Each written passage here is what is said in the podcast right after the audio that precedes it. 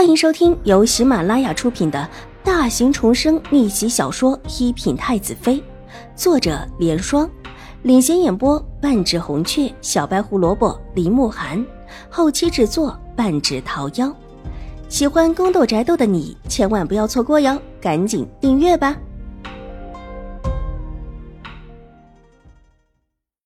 第三百九十五集，宁远将军府对他是极好的。妹妹住在这里，住的也还好，就是她小孩子脾气，有时候总会闹一些贵重的脾气。算了，我们先走了。她自己也知道这里不是江州就行。齐天宇极是无奈的道，稍稍摇了摇头，背着手转身往外走。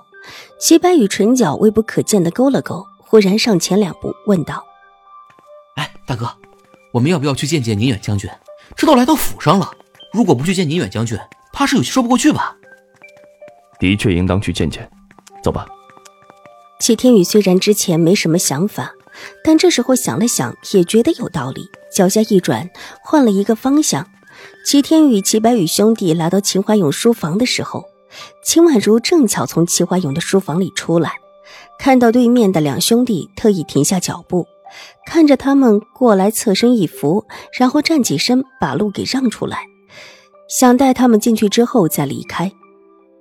二小姐，齐天宇忽然叫住了他，只是这称呼再也不是以往的称呼了。齐大公子可有事？秦婉如抬起水眸，眸色平和道：“秦将军在这里，可有要事？”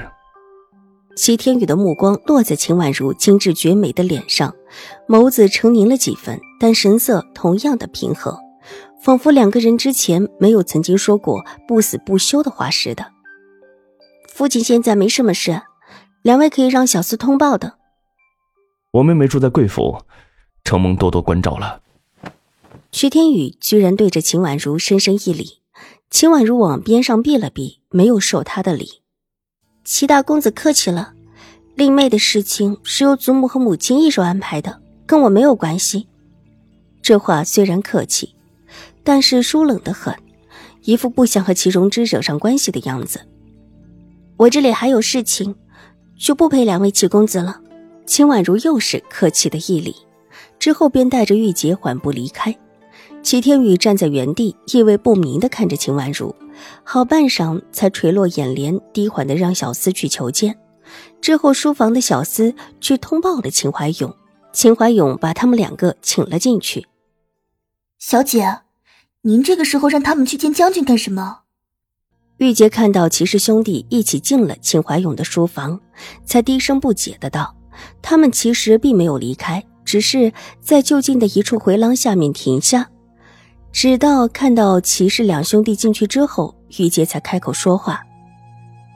父亲正在问兴国公府的事情。”秦婉如笑容很淡，淡的几乎看不出，只看到他眼中的一丝嘲讽：“兴国公夫人怎么就心不死？”他怎么就这么看重小姐啊？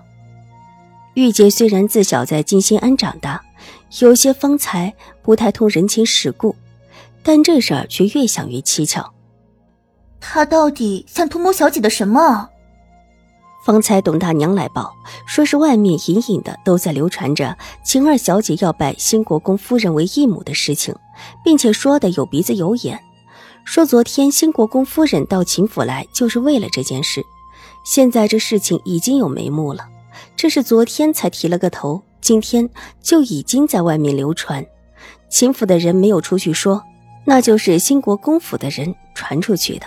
这样的高门世家家规都是极严的，什么时候居然会这么的漏洞百出了？这只有一个原因，就是兴国公夫人故意叫人这么传的，其目的当然是逼秦婉如不得不认她为义母。以他的身份，已经表示出对秦婉如的喜爱之意，并且还亲自过来一趟。这事儿就算是八九不离十了。如果秦府再传出不同意，那就是故意的和新国公府扭近了。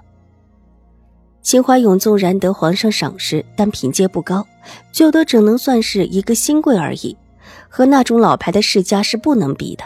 如果真的出现这样的情形，别人只会觉得秦怀勇恃才傲物。志大才疏，才到京城就敢和兴国公府别上，实在是过于狂妄了一点，甚至还会被人引到各老牌世家的对立面，这对秦怀勇来说是灭顶之灾。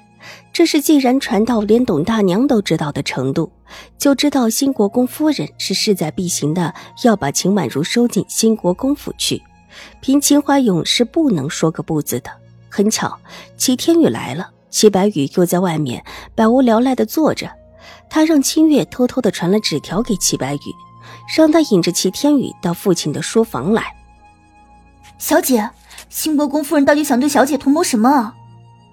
见秦婉如沉默不语，玉洁越发的急了起来。她想来想去都不明白，这位新国公夫人为什么要如此的对待小姐。明明小姐以往和这位新国公夫人并不曾交集。要不要去向瑞安大长公主求情？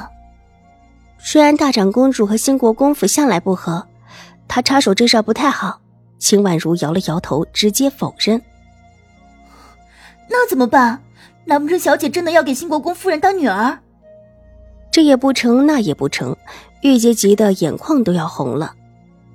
兴国公夫人明显对小姐不怀好意，如果真的进了兴国公府，而且还是以这样的名义进去的，到时候怎么样，还不是凭他一句话？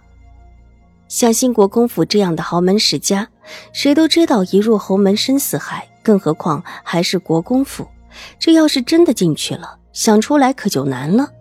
以新国公夫人的身份，就算是插手秦婉如的事情，也没人敢说一个不字，甚至还觉得这是秦婉如的荣幸。